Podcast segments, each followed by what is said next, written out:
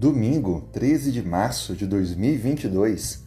Seja muito bem-vindo. Eu fico muito feliz em ter cada dia o privilégio de gravar essas reflexões e saber que ela tem alcançado pessoas como você, que tem o desejo de entender mais a Bíblia, de estar mais perto de Deus e de aprofundar seus conhecimentos para compartilhar com outros. Aliás, eu lhe faço o convite para compartilhar esse link e mais pessoas poderem conhecer um pouquinho mais dessas reflexões e terem esse alimento espiritual. Vamos iniciar hoje a lição 12, estudando um pouquinho mais o capítulo 12 de Hebreus. O tema: Recebendo um reino inabalável. O texto principal é Hebreus 12, verso 28, que diz assim: Por isso, recebendo nós um reino inabalável, retenhamos a graça pela qual sirvamos a Deus de modo agradável, com reverência e temor. Ao longo dessa semana, vamos estudar algumas coisas. A primeira, Deus nos fala de maneira mais clara e completa através de seu Filho. Por isso que precisamos entender melhor o ministério de Jesus. Ele é o nosso mediador, ele é o nosso sumo sacerdote e está intercedendo por nós. Por isso que devemos levar nossa atenção mais a Cristo. Segunda coisa que vamos entender durante a semana é que o juízo de Deus se aproxima. E esse juízo significa a destruição dos inimigos e a preservação e salvação dos filhos de Deus. E assim, temos que olhar para o juízo com confiança. E no final, entenderemos a importância de estarmos nos preparando para o grande e maravilhoso encontro que teremos com o Senhor. O capítulo 12, verso 22 a 24, nos traz uma outra lição importante. Primeiro vamos ler o texto, Hebreus 12, versículo 22 a 24. Mas tendes chegado ao monte Sião, à cidade do Deus vivo, a Jerusalém celestial, a incontáveis hostes de anjos e à universal assembleia à Igreja dos primogênitos arrolados nos céus, e a Deus, o juiz de todos, e aos espíritos dos justos aperfeiçoados, e a Jesus, o mediador da nova aliança, e ao sangue da aspersão que fala coisas superiores ao que fala o próprio Abel.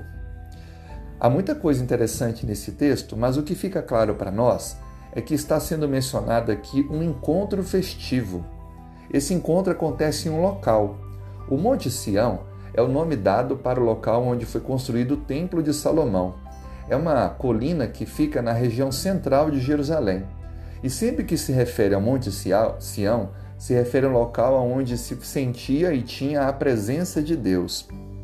O Monte Sião é apresentado profeticamente como o local onde vai reunir todos os salvos para o encontro com o Senhor. Assim sendo, essa festa que ocorre nesse local, ela agrega seres angelicais, seres de todo o universo e reúne o povo de Deus, que é descrito com duas características. A primeira é colocado como a igreja dos primogênitos. Lembre que o primogênito é aquele que recebe a herança do pai. É o filho mais importante. E Cristo, ele nos otorgou o direito de sermos feitos filhos de Deus. Por isso que então receberemos a herança. E também é mencionado que estes que estarão com o encontro com o Senhor têm os seus nomes arrolados no livro da vida, ou seja, arrolados, escritos nos céus. De fato, quando entregamos a vida a Cristo, aceitamos a salvação pela graça mediante a fé, o nosso nome é escrito no livro da vida aonde então será lido para a entrada daqueles que viverão eternamente com o Senhor. Assim sendo, essa reunião festiva, ela celebra a inauguração do governo de Cristo, a nova aliança.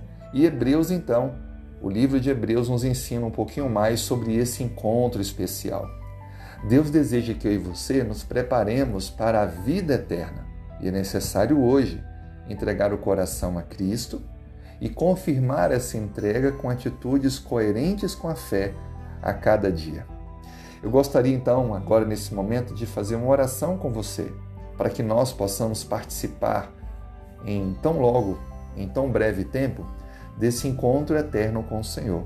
Vamos orar? Senhor, muito obrigado pela tua graça, pelo teu amor. Dê-nos um bom dia. Obrigado porque o Senhor nos convida a participarmos de um maravilhoso encontro festivo. Que o Senhor possa trabalhar em nosso coração hoje, nos preparando para a vida eterna. Oramos pedindo perdão pelos nossos pecados e a direção na nossa vida. Em nome de Jesus. Amém. Que Deus te abençoe e até amanhã